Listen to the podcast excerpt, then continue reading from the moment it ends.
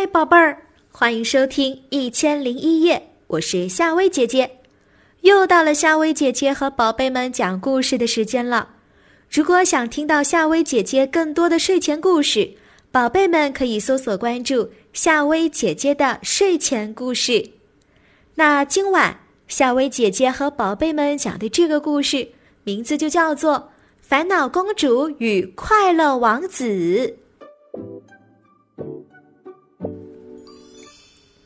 很久很久以前，在一个国家里，有一个小公主。她从生下来起就一直不开心。她总是说：“我怎么这么多烦恼啊？”可当人们问她有什么烦恼时，她却说不上来。小公主总是闷闷不乐，简直没见过她笑。国王为此事忧心忡忡。他询问了国家里许多有智慧的人，都无法让公主变得开心。日子一天天过去了，小公主转眼长到了十二岁，她好像比以前更不开心了，整天一个人呆着，唉声叹气。王后见了很是烦恼。国王虽然想尽办法满足小公主的所有愿望，但她还是不开心。小公主的烦恼仿佛是天生的，看不见摸不着。国王为此大伤脑筋。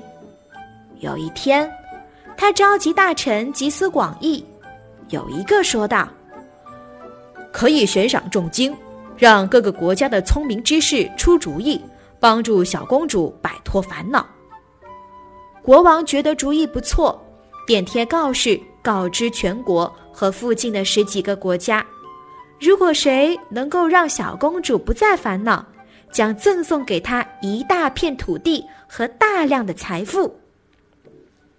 消息在全国引起了轰动，许多有才华的年轻人都来出主意，可是没几个过得了聪明大臣的第一关。小公主穿着华丽的衣服，一个人待在美丽的苹果树下发呆。为什么我这么多烦恼了？为什么我不开心呢？他自言自语。百灵鸟在他肩上跳来跳去，小公主感到孤单难过。不久，消息传到了邻国，十二个王子前来应试。因为是王子，聪明的大臣并没有为难他们。国王让他们依次在公主面前演示他们的方法。小公主坐在美丽绝伦的水晶椅上，没精打采的看着前来的王子，忍不住的叹气。第一个王子走上前，他带来了世界上最美丽的十二件衣服，漂亮的无法用言语形容，连王后见了都屏住呼吸，不敢相信世界上会有这么漂亮的衣服。大臣们看的是目瞪口呆。做衣服的材料都是最珍奇的，简直可以买下一个小国家了。国王赞叹不已，士兵们伸长了脖子，可小公主只看了一眼便转过头去，好像当衣服不存在似的。小王子失败了，他退下场去，怎么也想不通，为何王国里最好的裁缝做的衣服，公主会不喜欢。第二个王子带来了一个木笛，他吹起来，笛声美妙至极。只见上千万只百灵鸟从各个国家飞过来，接着飞来了彩色的蝴蝶，所有人惊呆了，忍不住去擦自己的眼睛。可是小公主仍不为所动，她叹口气，好像更加不开心了。接着。第三个王子出场了，他带来了十几个小丑，他们滑稽极了，表演各种节目，整个王宫里的人啊笑个不停，笑声传出去有几公里远。可是小公主脸上表情一点变化都没有，她安静的坐着，美丽优雅的坐着，好像整个世界与她一点关系都没有。国王感到失望，望着可爱的女儿，心里开始叹气了。一天很快过去了，前来的十一个王子都失败了，国王感到无比失望。小公主仍旧一副充满烦恼的样子，好像有无尽的心事无法对别人宣泄。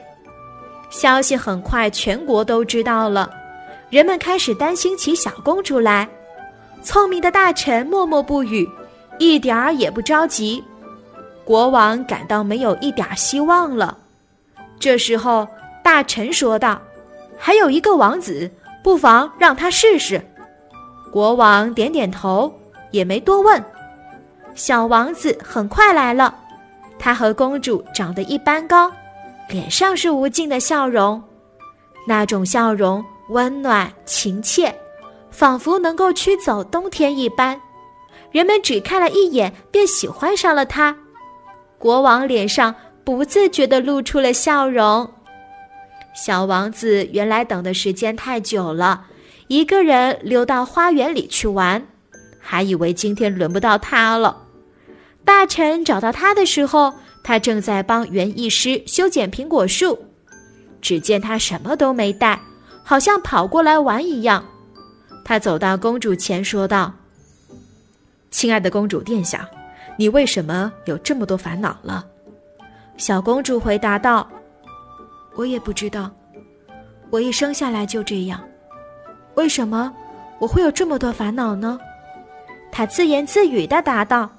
小王子微笑的看着她，说道：“我教给你一个方法，你以后就不会有烦恼了。”小公主睁大眼睛。有点不相信他说的话，小王子说道：“你只要每天笑着对自己说‘我为什么这么快乐’就行了。”他随手递给小公主一个镜子，又说道：“你试一下。”小公主拿过镜子，笑着对里面的自己说道：“我为什么这么快乐呢？”哼，他笑了，笑容美得出奇。他一遍一遍地说着，笑容渐渐的像百花齐放一般。国王惊呆了，他眼睛里含满了泪水。王后早已泪流满面，小公主像变了个人似的，竟然是拉着小王子跳起舞来。她身姿曼妙，声音悦耳动听，所有人脸上挂满了笑容。三个月过去了。小公主变得开朗活泼，和正常的女孩没什么两样。她和小王子成了好朋友，整个国家一片喜气洋洋。据说他们后来长大了，还结了婚。那个小王子被人们称为“快乐王子”。也许只有快乐王子遇到烦恼公主，世界才会变得更加的美好。好啦，小朋友，今晚的故事讲到这啦。喜欢的话，记得在下方点个赞给夏薇姐姐哦。有什么话想对夏薇姐姐说，记得让爸爸妈妈打字留言给夏薇姐姐。好啦，晚安。